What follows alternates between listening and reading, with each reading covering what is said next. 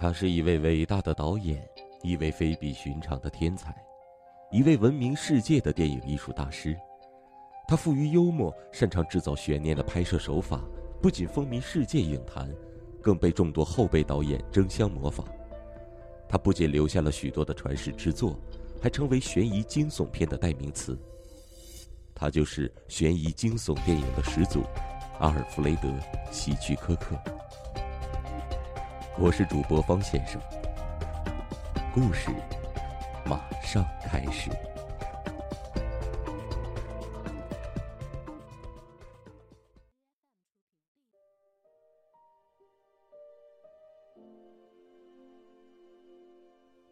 为了稳妥起见，哈德森提前赶到了那儿。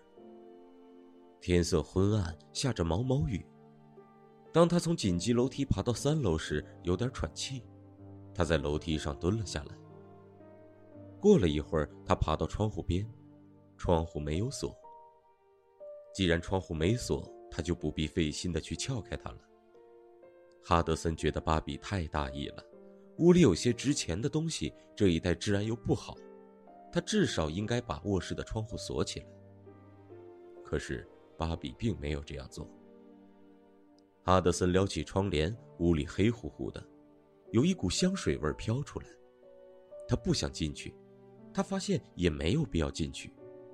公寓前门右边有一盏灯，昏暗的光线照了过来，这表明卧室的门是开的，通向客厅的门也是开的。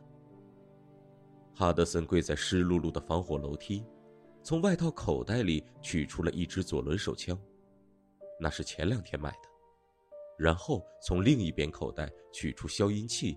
装在枪口上，然后左手臂放在窗台上，手枪就架在左手臂上。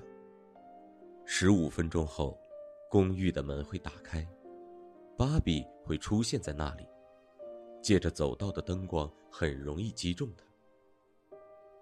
哈德森静静的等着，雨从黑漆漆的天上飘落下来，风吹着下面的垃圾桶盖咚咚直响。芭比那浓烈的香水味从窗户飘出来，这香水曾能激起他的性欲，可现在却让他感到厌恶。他等待着，心里想起家中的妻子伊丽莎白。他到这里来全都是为了伊丽莎白，亲爱的伊丽莎白。他怎么会这么笨呢？伊丽莎白是他生命中唯一的爱。可是他却去和芭比鬼混。芭比的年龄只有他的一半大，是个大眼睛、高胸脯的金发女郎。她靠着傍大款为生。哈德森知道，他绝不是第一个养芭比的男人，但是他将是最后一个养她的男人。他的胆子真是大。前几天，当他要表示结束这种同居关系时，他居然敢威胁他。哈德森从来没有想到过，就在此时，一想这事，他的心就砰砰乱跳，戴手套的手也愤怒的发抖。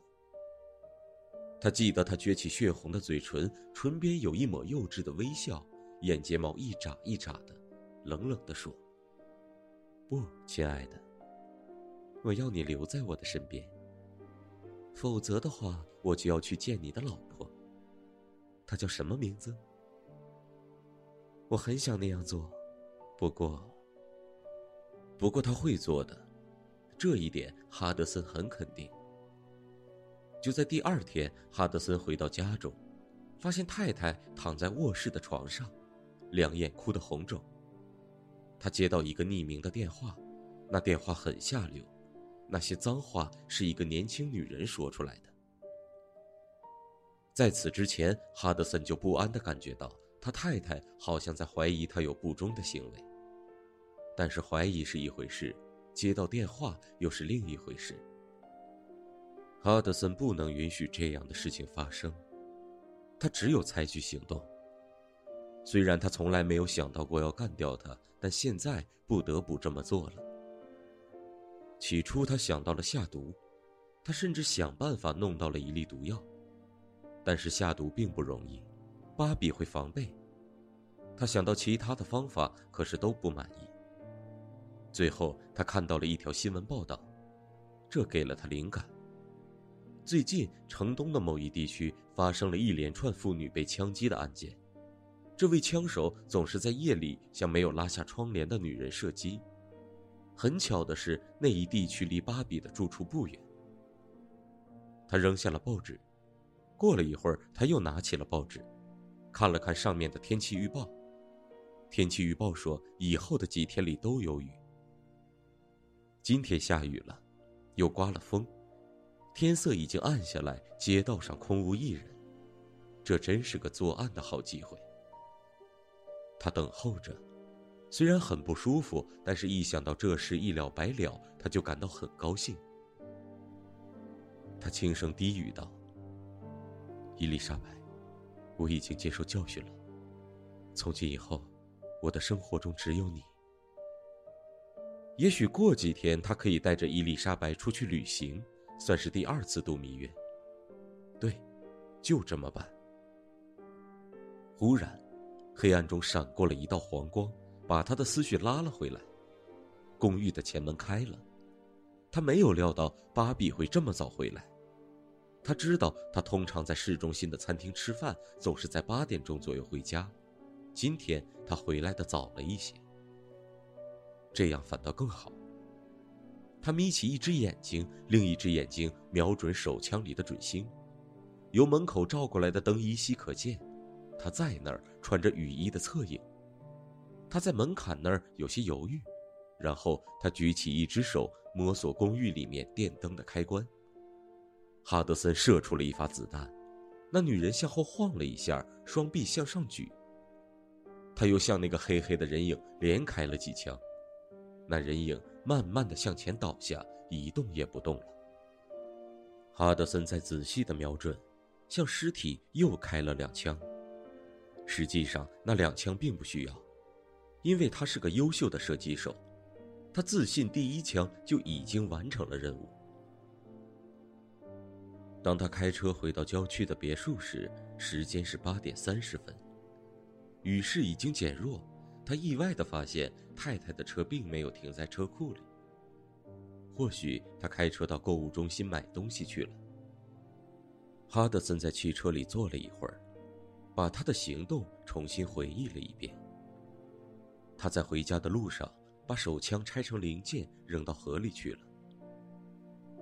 芭比之死没有什么线索会牵连到他，没有任何东西可以证明他曾认识那个女人。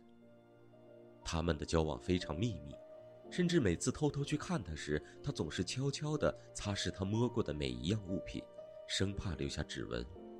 当然，他之所以那样做，为的只是普通的谨慎，而不是有朝一日要杀他。现在，哈德森和芭比之间没有任何关系了。他愉快地轻轻哼着歌曲，离开了汽车，走向屋子。一进屋里，他第一眼看见的就是放在客厅小茶几上的便条。字条是伊丽莎白写的。当他拿起字条时，嘴里仍然在哼着歌。句子从潦草的字迹中跳到了眼前。对不起，可是我受够了。我早知道芭比这个人。我叫人跟踪你。我必须面对他，和他谈清楚。我发现钥匙。哈德森发出了一声低沉的、似哭非哭的呻吟，心里想起那天早上他把芭比公寓的钥匙从钥匙环上取了下来，塞在五斗柜里的一堆裤子下面。现在，我就要去找他。假如他不在的话，我要在公寓里等他。必须有个了断。我太爱你了，哈德森。我不能把你拱手让给别人。字条突然从哈德森麻木的手中滑落，缓缓的落到了地毯上。不，他低吟了一声，然后大叫：“不，不可能，那不可能！”站在房间门口那个女人的身影，是不是比芭比高一点瘦一点他开枪时心里还隐约有点不对劲的模糊印象，现在那种印象被重新拾了回来，而且在他焦躁不安的想象中越变越大，压得他几乎喘不过气来。他一定是杀错人了，他一定是错杀了自己的太太。事情就是这么简单，这么要命。他昏昏沉沉的走到卧室，从一个隐秘的地方拿出了那粒毒药，然后回到客厅，含泪读了一遍伊丽莎白留给他的信。他吞下了那粒毒药，几分钟内就开始起作用。他大口大口的喘着气，静静的等着。这时，有钥匙开门的声音，伊丽莎白走进了屋里。她的头发被雨淋得湿透了，外套也被淋湿了。他看到他，突然停了下来。哦，我希望在你回家之前赶回来撕掉那封信。他叹了口气。哈德森，我没有去，我在最后一刻失去了勇气，然后，亲爱的，你怎么了？出什么事了？你是不是病了？他的确是出事了，因为他吃下去的那粒毒药发作了。